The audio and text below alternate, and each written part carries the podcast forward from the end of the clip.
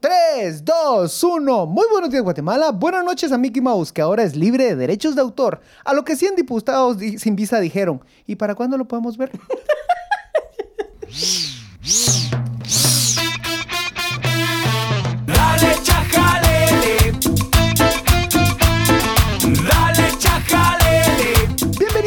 Bienvenidos. Todo esto, esto era este episodio número 100. No me acuerdo qué número es porque ya perdimos la cuenta. Me acompaña. Y pencas No, a ver. Bienvenidos al episodio número 1 de 2024, el año de la primavera, de la revolución. De la nueva De revolución. la nueva revolución, ajá. Eh, de la revolución neo-vintage. Eh, me acompañan una vez por semana y, e iniciando el año con fuerza, con constancia, con certeza y con información verídica, con in- opiniones cuestionables, Roberto Aguilar, el hombre más amado en Semilla. gracias, gracias. Hola, buenas noches a todos. Pues yo espero que la gente no me odie nada más. No, eso es lo único que espero. Nunca ha sido mi Es intención. que fíjate que, a ver, tenías un punto, pero te empezaron a batir por un punto que no era el punto. Eso suele suceder. Ajá. Ajá, suele suceder, sí, sí. No, bueno, pero no, no nos vamos a ahogar. Ajá, no nos vamos a ahogar en no eso, nos pero vamos a ahogar en Aquí eso. seguimos adelante porque creemos en la democracia y en la libertad. Lo importante es que haya diálogo, que haya debate y que haya chajalele 40% información, 40% risas, 20% mala adicción. En este episodio eh, tenemos dos temas importantes. El presupuesto y el pacto o el, el emplazamiento que le acaban de hacer al MP. Y Virginia La Parra. Bueno, y Virginia La Parra. eh, pero el del, el del MP está bien interesante porque nos abre una puerta para discutir un tema muy profundo. Sindicatos. Sindicalismo, así es. Sí, sí. Entonces, eh, yo como no genero PIB y como no tengo que plan- pagar planilla, tengo bastante solvencia para opinar sobre de los sindicatos. Eh, arrancamos con el primero, con el, con el presupuesto. Roberto, ¿qué es lo que estuviste sondeando ahorita? Eh, ah, bueno, muy bien. Presupuesto para toda la gente. ¿Qué fue lo que pasó? Eh, si ustedes recuerdan, el año pasado el Congreso aprobó el presupuesto, como todos los años tiene que aprobarlo hasta el último día de noviembre.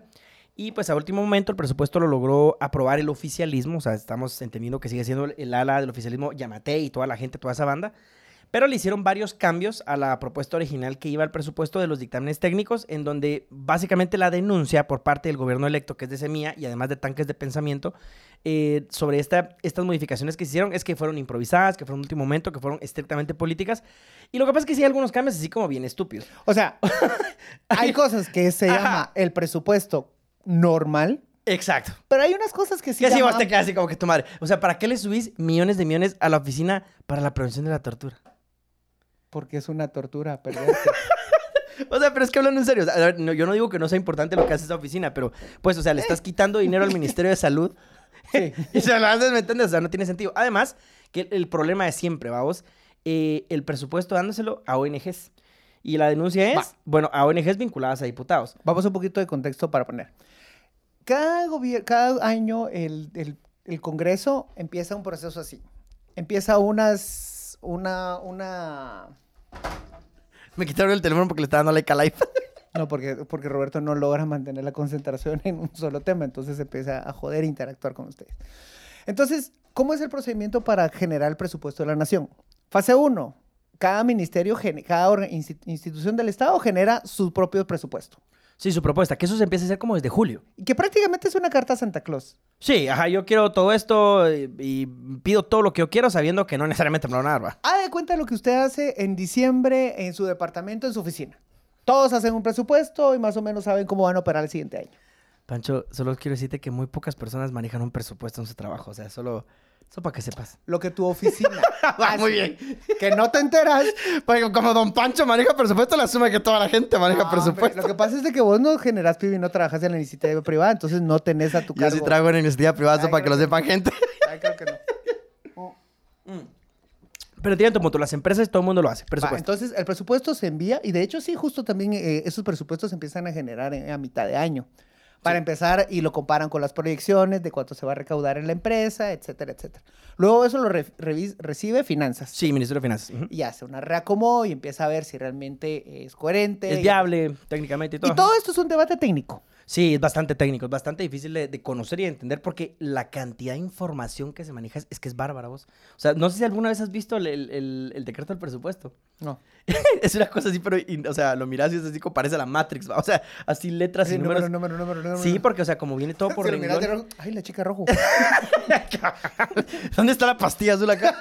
Eh, pero sí, es, es bien complejo. El tema del presupuesto es bien complejo. Y acá te quiero plantear un tema. Uno de los grandes problemas que nosotros tenemos para abordar los temas públicos es la complejidad de lo técnico versus cómo se inmiscuye lo político dentro de eso. Porque el presupuesto es algo tan difícil de entender que solo ciertas personas de verdad en el país te lo pueden manejar. Pero el problema es que aún dentro de eso técnico también existe un gran control político de qué le vas a cuestionar vos a una persona experta de presupuesto.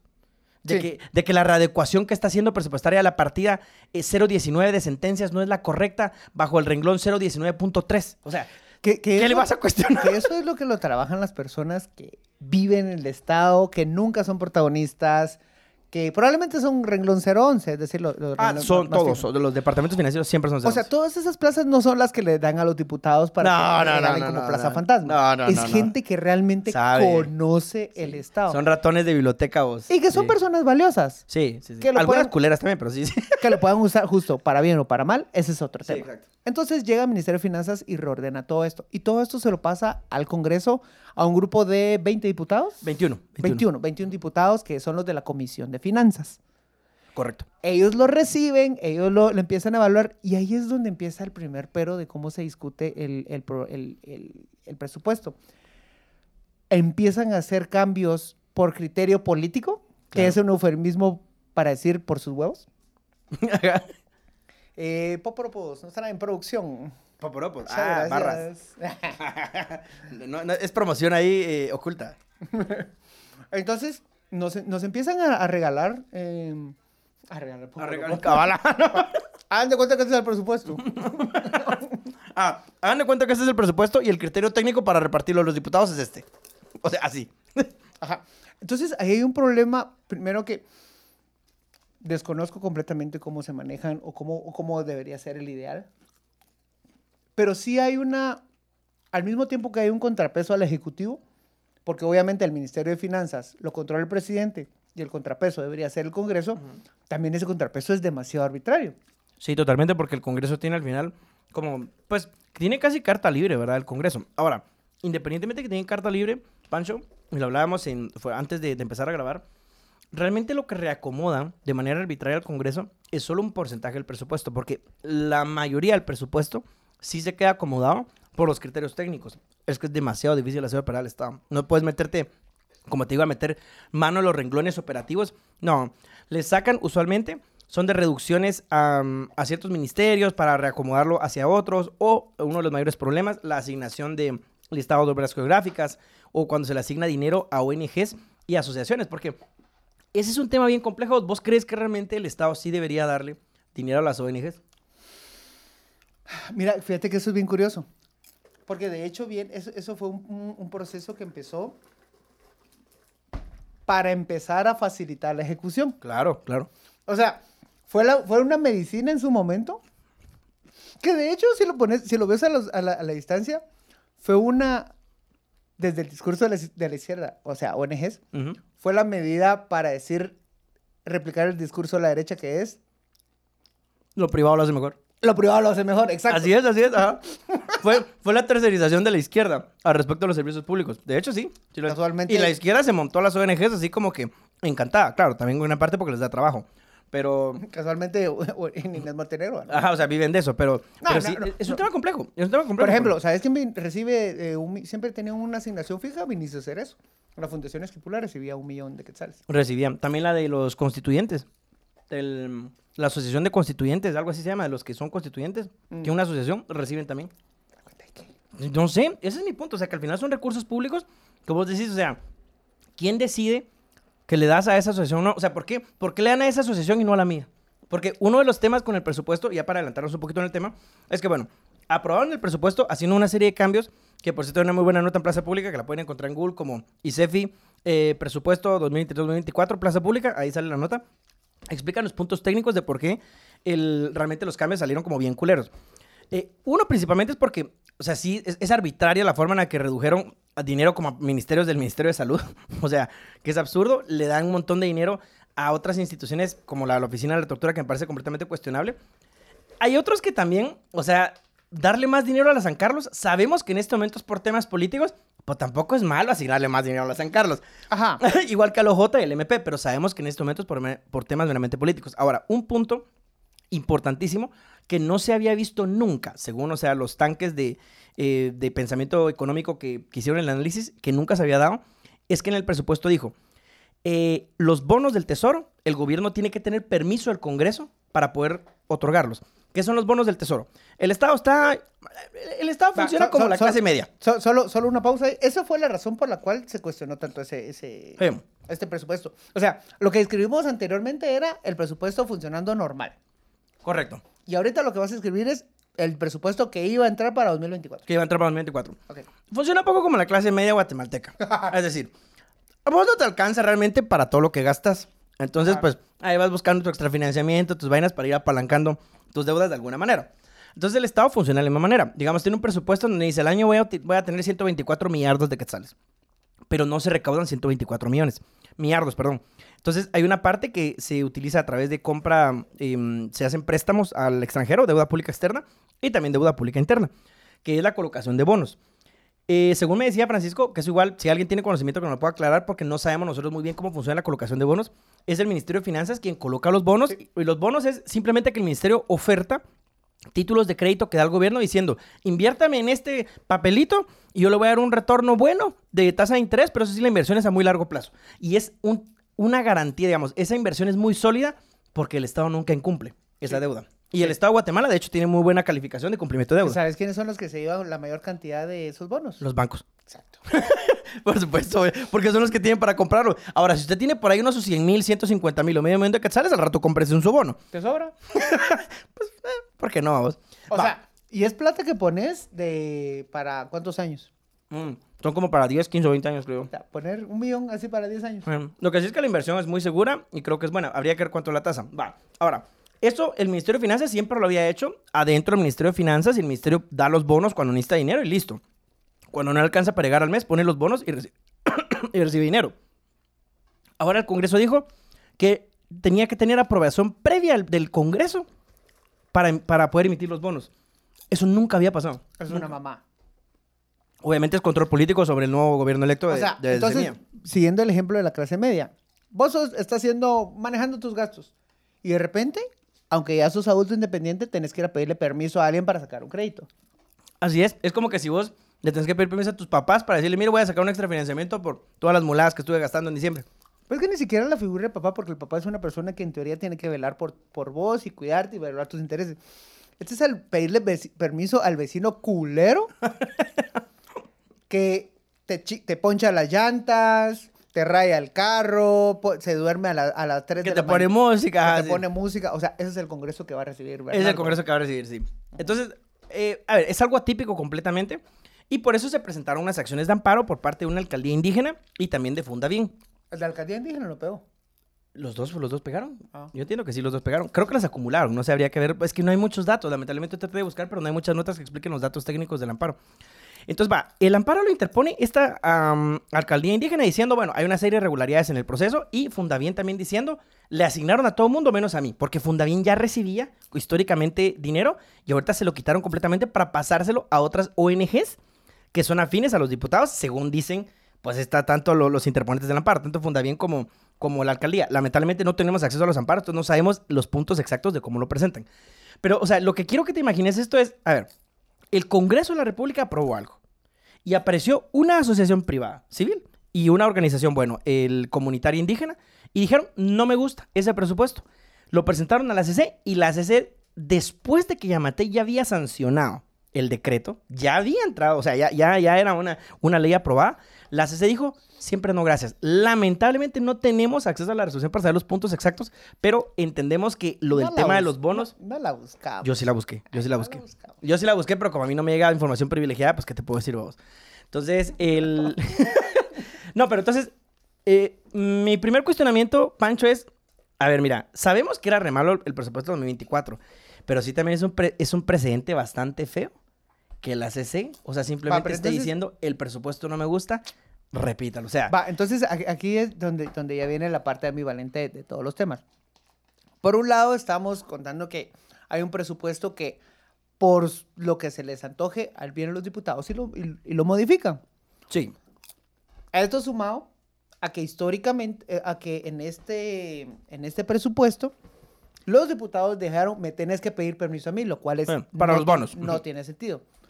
Pero al mismo tiempo, la razón por la cual lo paran, que es por Fundabién que llega a reclamar, sí es bien raro. Es raro, es que es raro, porque entonces imagínate, esto puede abrir la puerta a que cada año vos tengas desfiles de amparos de organizaciones, tanto sea organizaciones indígenas, comunitarias, civiles, o sea, de cualquier tipo, diciendo no me dieron el dinero correcto o esta asignación es perjudicial porque va a dañar la salud, porque uno de los argumentos era eso.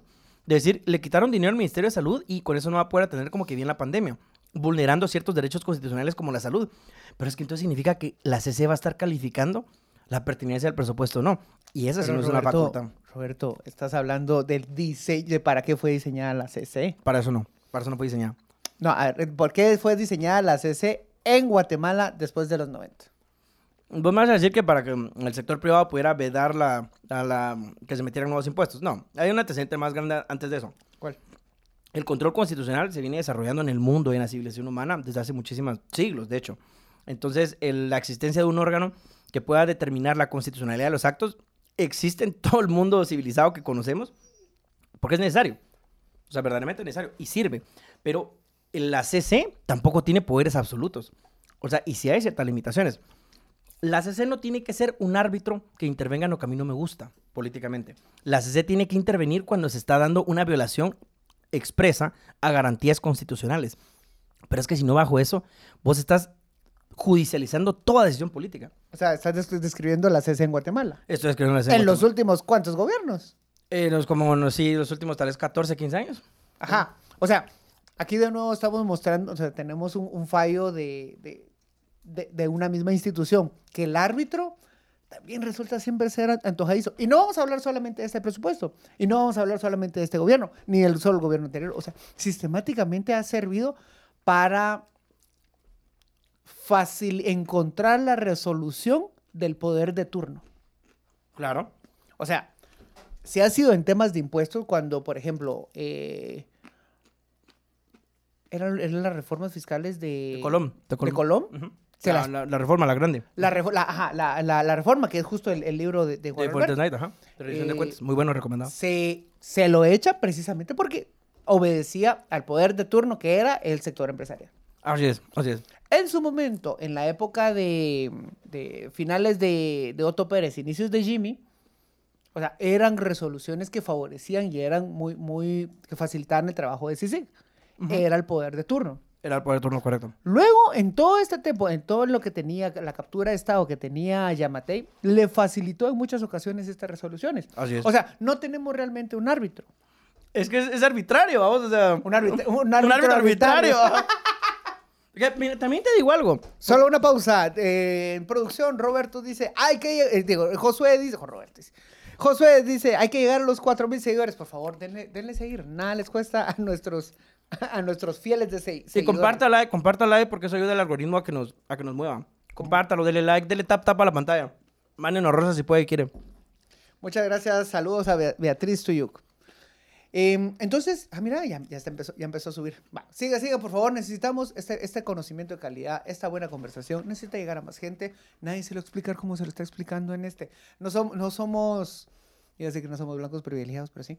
Em, no somos mamadores, eso sí no somos. No, si no. No, no. Entonces, comparta. Pero entonces, te interrumpí. Lo que tenemos aquí es un árbitro arbitrario. Así es, así es. Va donde el viento le sople. Que fíjate vos que dentro de todo, yo te soy honesto. Yo sé que la CC es súper cuestionable y ha sido una bullshit en un montón de cosas. Pero dentro de todo, la CC también ha ayudado muchas veces vos. O sea, es que es tan errático que de repente tenés cosas como, por ejemplo, la ley de tarjetas de crédito, en donde claramente ahí sí se puso el lado de los bancos, que fue una iniciativa de la UNE, Sí. una inconstitucionalidad y bueno. No, eran diputados que. A ver, te voy a contar el, el- el detrás de bambalinas de eso. Ah, contame, va. Eran diputados que ya, no, ya habían topado sus tarjetas. Clase media guatemalteca, Pancho. O sea, Los diputados son esos, son, son, son nuevos ricos de golpe. Y no, estoy- y no me estoy refiriendo solamente a sus ingresos. Entonces, eh, b- básicamente eran diputados que habían topado su tarjeta, entonces decían al banco, mira, nos arreglamos, ¿no? Ah, va, entonces ahorita vengo, voy a empezar a mover una ley en contra para, para amarrarte más en cuanto a los intereses. Y entonces le reducían la, o le facilitaban, o simple y sencillamente le cancelaban la deuda. Y ya dejaban de hacer, eh, de mover todo ese, ese bueno, pero pasó la ley. La ley sí pasó. Porque fue la CC la que la detuvo. La ley entró en vigencia. El- lo que pasa es que se personal en constitucionalidad la suspendió. Estuvo suspendida provisionalmente Congreso. varios años. O sea, pa- pasó, des- finalmente- después de un montón de intentos. Probablemente, pero pasó, Pancho. O sea, ¿cuántas iniciativas no han pasado? la ley de aguas tiene toda la vida de, de no pasar. Ah, pero- pero, mira, pero eso era una necesidad real. O sea, la regulación al respecto de la deuda en Guatemala de la clase media es algo bien serio, que casi no se habla. Pero es un problema muy grande y va a seguir creciendo porque, em, digamos, los bancos sí tienen unas estrategias de consumo y de endeudamiento Ay, que a veces ¿saben pueden ser quién Sería una irresponsables. buena conversación con el lobo Chapín. ¿Qué dices vos? Es un pelón, el sencillo cerote. ¿Pero qué hace lo que onda? Explica temas de inversión y economía. Un par de temas ahí que yo me he quedado viendo así como...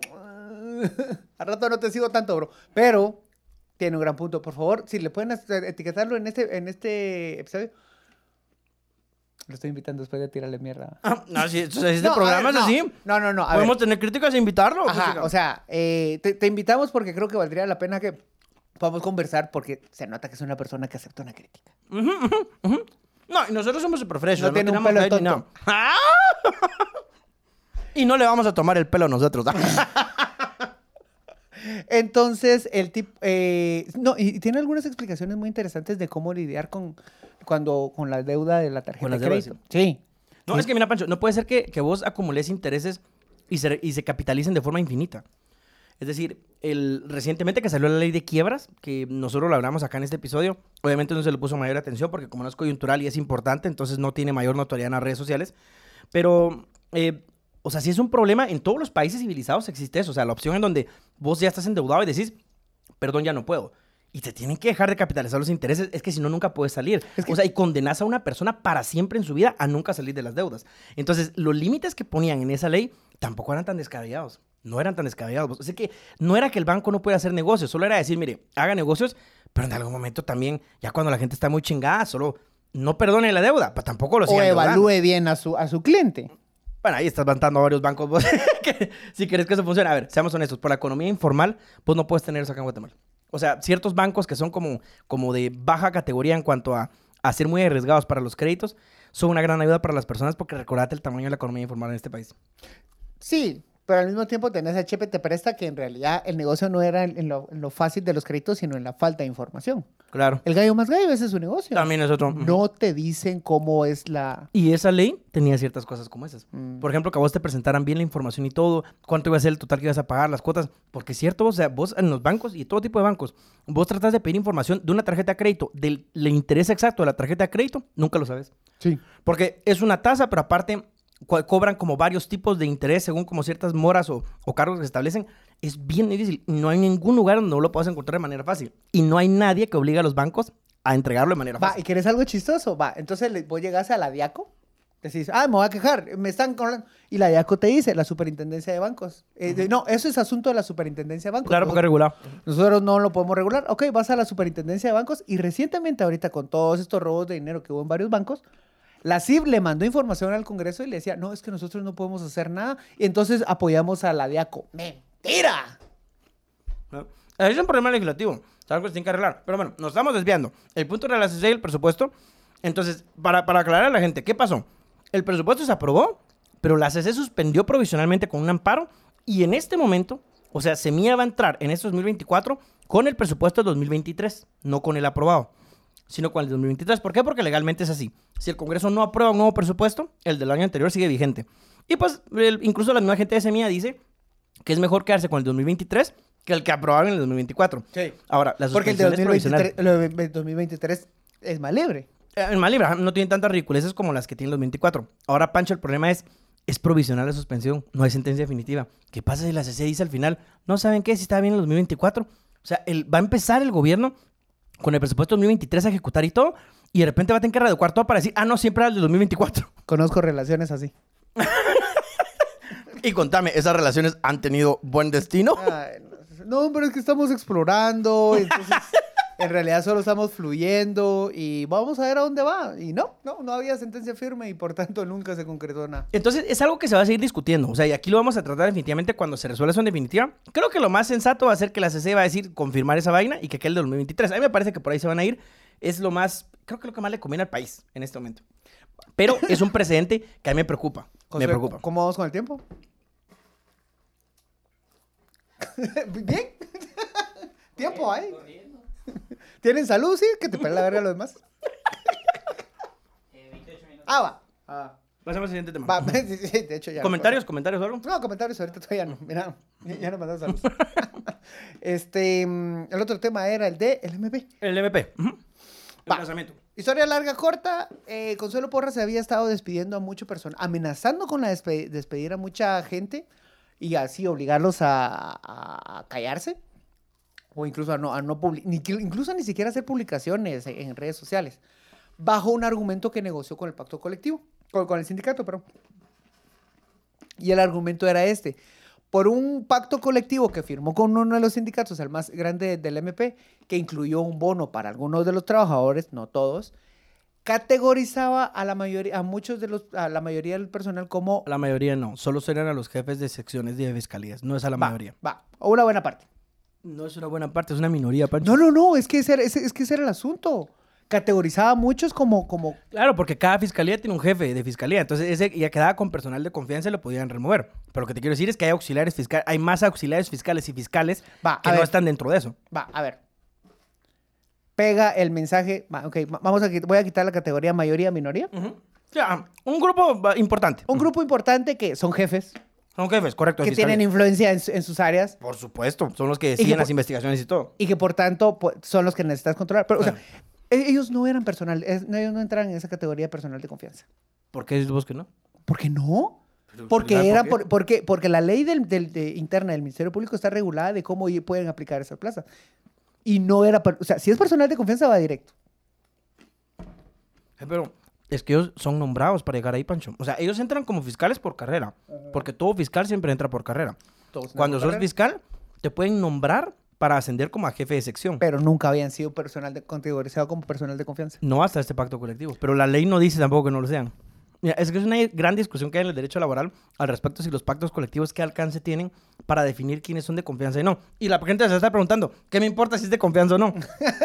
A mí me gusta trabajar con gente de confianza, mano. Ni modo que voy a estar trabajando en culera que me están robando. Yo no voy a confiar en esa gente. No. No, el punto es que si una persona es de confianza, se le puede despedir sin ninguna causa. O sea, se le puede despedir solo porque se me ronca el trasero. O sea, es tan de confianza, tan de confianza que te puedo mandar a volar. Ajá, o sea, es como que si vos estás en mi casa, si sos de confianza, te digo, andate a la chingada. O sea, Ajá. así es, así es. Va. Pero- pero- Eso fue lo que pasó. Entonces, Va, eso va, va, en Mira, todos estos mira, ese es un buen ejemplo. Estamos nosotros en, en casa.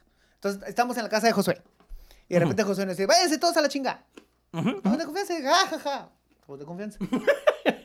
Pero de repente viene una persona, X, que lo obligaron a estar ahí o ne- tiene necesidad de estar ahí.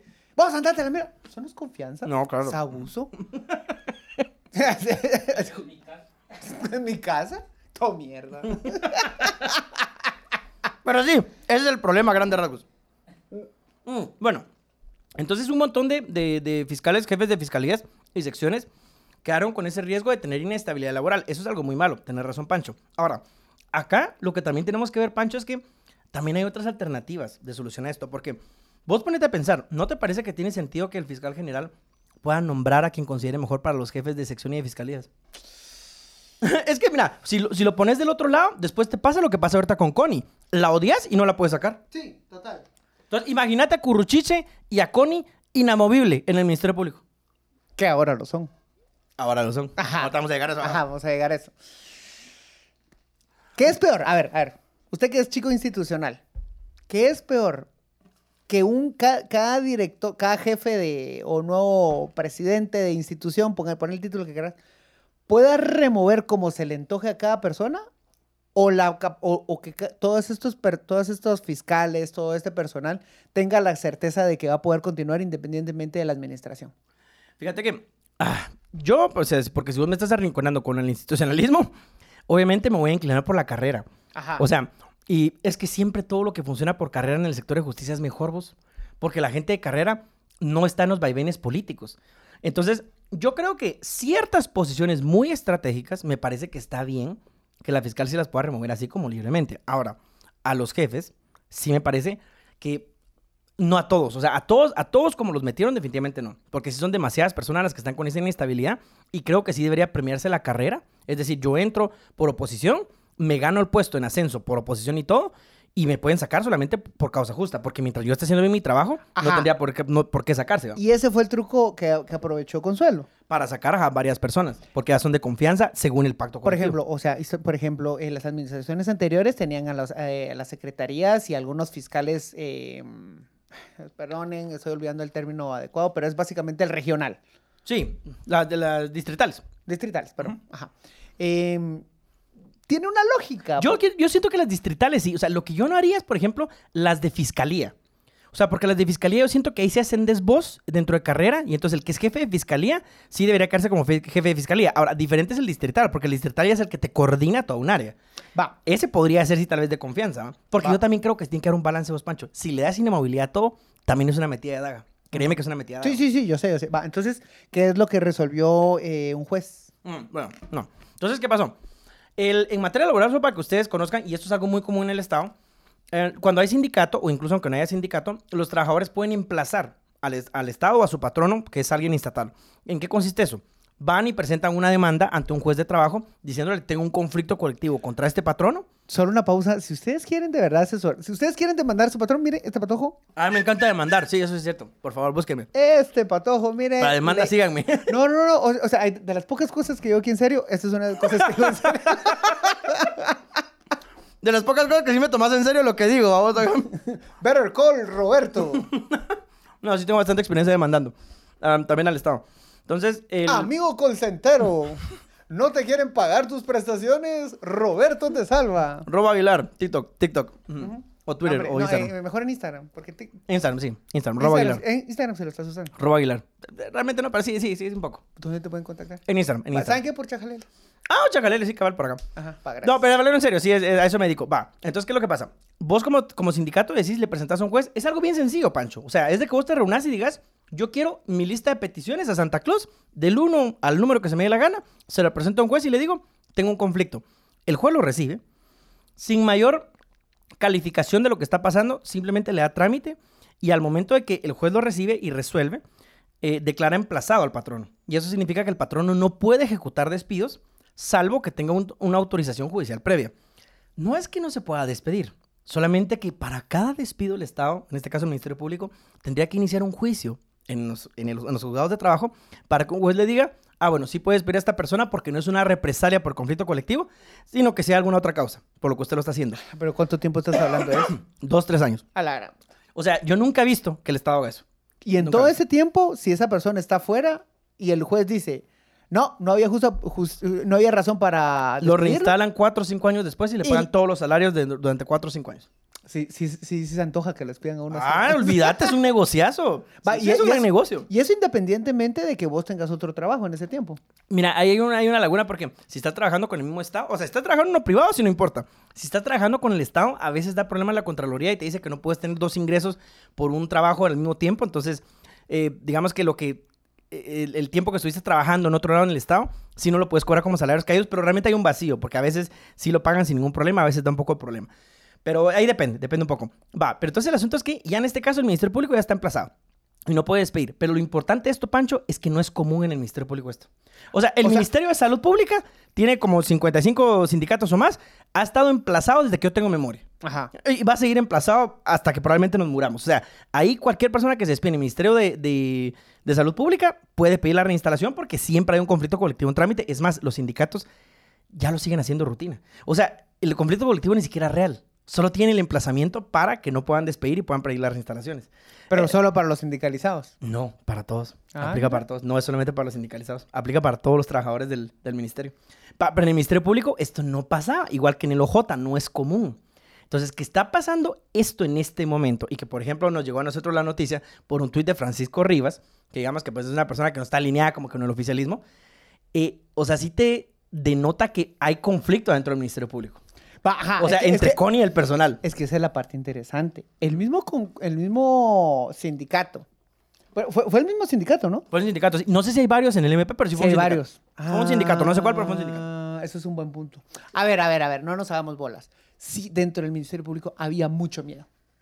Claro. Mucho miedo. Y es que no solamente había te- un, un tema de que te pudieran eh, despedir.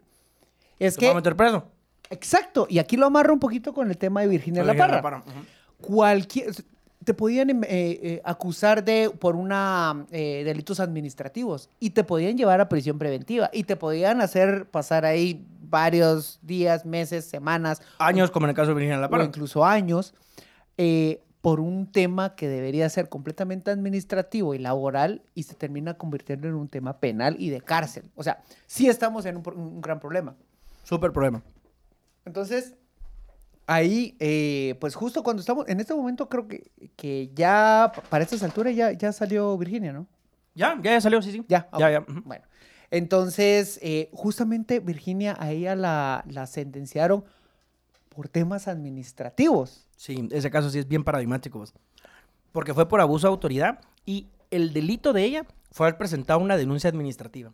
Porque la tesis del Ministerio Público fue, fue un abuso de autoridad porque ella como fiscal no tenía la facultad de presentar denuncias administrativas.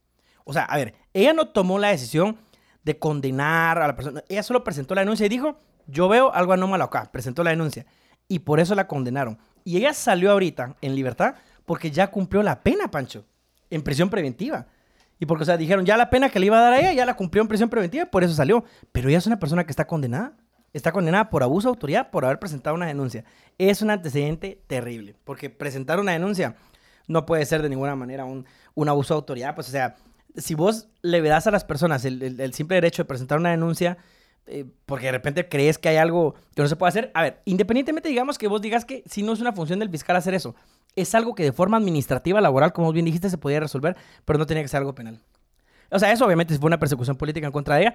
El problema es el precedente, vamos. Está bien jodido el precedente. Que por presentar una denuncia te hayan metido preso y condenado. Verga. Y que deja en contra de los medios de comunicación. Presentaron portadas enteras cuando fue la detención de Virginia La Parra y cada vez que pasaba una estupidez. Y ahorita en la sentencia, en la liberación, que queda el precedente, ni mierda. Una A notita así de dos párrafos. A ver, hombre, a ver, espérate. A ver, Luna, ¿usted, usted, usted quiere opinar?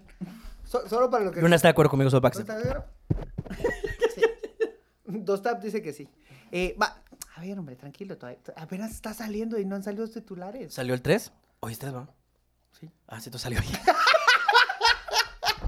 puede ser, entonces me retracto, puede ser que tal vez vayan a sacar las notas, solo yo me estoy anticipando. Pero ¿saben qué? Me atrevo a decir que no, porque así es la prensa. Las sentencias y las cosas importantes les vale verga. Lo que les gusta es, como bien Josué me dijo, ¿por qué Josué? Es que sí publican lo otro y lo importante no.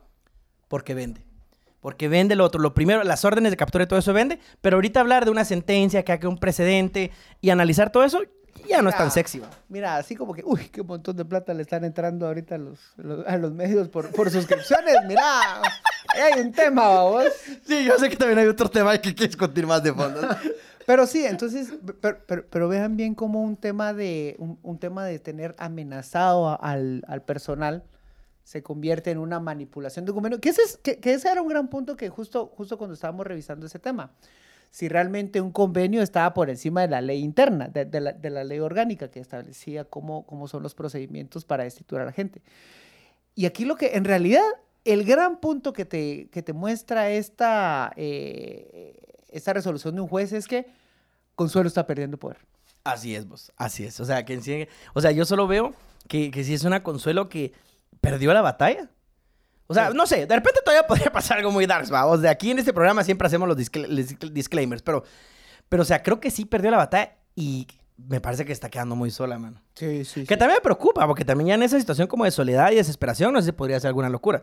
Mira, las locuras las, iba- la- las quería cometer a finales del año pasado. Y, Y no le salieron. no lo logró. No le alcanzó, no le alcanzó. Y entonces ahorita lo que eso es una ficha. A ver, grábense esto, eh, grábense esto en, en- en la mente.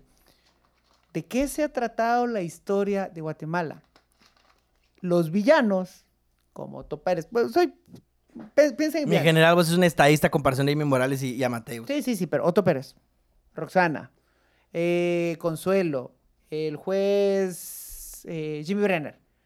son fichas descartables del sistema. Sí, así es. Son O sea, los gatos. Son cu- curruchiches, son personas que llegan, son protagonistas, se llevan todo el palo, Cabal, cabalos. pero al final el sistema los desecha. Si tú, amigo, amiga, quieres ser corrupto, corrupta, Piénsalo dos veces. pensá dos veces. Porque si no estás hasta arriba en la pirámide, sos solo, solo sos el, el, el chucho de finca, honestamente. A ver, ¿por qué, por, por qué el movimiento anti- anti-CICIG cobró tanta fuerza? Cuando agarraron, cuando agarraron a, a- a los... A, a la, a ver, empezó en contra del crimen organizado, ¿no? Sí, claro. Ajá. En contra de bandas de secuestradores. Sí, ajá, ajá. Descartables. Empezó con los diputados del Parlacén. Ajá, ajá. El caso Rosenberg. Uy, ahí Ah, ya está un poquito más picante, sí. Pero al final no le pegó a Colón. No, no le llegó. Pero habían amenacitas, va. O sea, Ajá. Uy, uy, sí que sí, que sí, que no, que no, que no. A Otto Pérez, una pieza descartable. A Roxana, una pieza descartable. A los diputados, una pieza descartable. Abogados y empresarios de este país. Ay, sí, sí. Hay que ah, momento, un momento. freno. Mira, yo sí te voy a decir algo. Como abogado, te lo digo. A mí sí me parece terrible que persigan abogados, mano. Yo estoy en contra totalmente de la persecución de abogados por el ejercicio de la carrera. Porque es que, a ver, si vos estás defendiendo a gente que obviamente es corrupta o que es culpable y que esa gente tiene derecho a una defensa independientemente de que sea culpable. Mano, es que siempre todos te van a estar salpicando mierda por eso. O sea, no puede ser. O sea, es que se, pero al se rato tiene se- que poder ejercer el, el derecho, Pues, vamos. pero ¿y si le estás ayudando a lavar dinero al rato? Es que eso es muy discutible, Pancho. O sea, Ajá. no, no, porque disculpa, mis honorarios, sea, ¿quién los va a fijar? O sea, ah, yo conozco Ay. esa vaina, mano. No. Es un punto bien gris. Llegamos, llegamos, llegamos al final de este episodio. Muchísimas gracias para que se conectaron. Carlos, Quique, Esteban, muchísimas gracias por tu fidelidad. Muchísimas gracias a quienes nos están. Y eh, recuerden, ahora sí, empezamos un 2024 muchísimo más constante, más bonito, con más información. Y al siguiente episodio ya tenemos presidente nuevo, ¿no? Todavía no va. Eh, no, porque la, la otra semana no es todavía. No, todavía no va. entonces, falta, no, falta un fin no de semana. No, entonces vamos a estar ahí cerca. Ya le vamos a dar quién viene, quién no, cómo va a estar la alfombra roja, si, a- si al final va a venir Elon Musk o no. Eh, Putin está diciendo, Vos- sí, Hay que Bernie". hacer una red carpet, vos, de ese. Así de fashion police, mano. Mano, yo ahora siempre lo digo, nuestra fashion police aquí en Guatemala es Torre Tribunal. Esto Sí, sí, sí, sí, no, te, no te perdás, no te perdás. Sí, sí. No, pero sí, entonces, bueno, recuérdense que si Bernardo finalmente asume, hay una carne asada. Y les voy a decir a Pancho y a Sas, se los dije, se los No, no, no, dije, no, no, se los no. dije. No, ¿sabes y qué? desde el inicio, yo no, No, cambié no, la opinión en ningún momento. No, no, no. ¿Sabes qué? Ese es el punto de, de discusión del siguiente episodio. Vamos a hacer un recuento De los daños, y, y, y, y la parte más interesante. ¿Qué tanto podría hacer Bernardo llegando tan golpeado? Ah, bueno, eso tenemos cuatro años para hablarlo, sí. Ajá, ajá. Muy buenos días, Guatemala. Buenas noches, mundo. Adiós. Gracias, gente, por escucharnos. Gracias, Nos vemos. Josué. Gracias, Gracias, José, por todo. totales.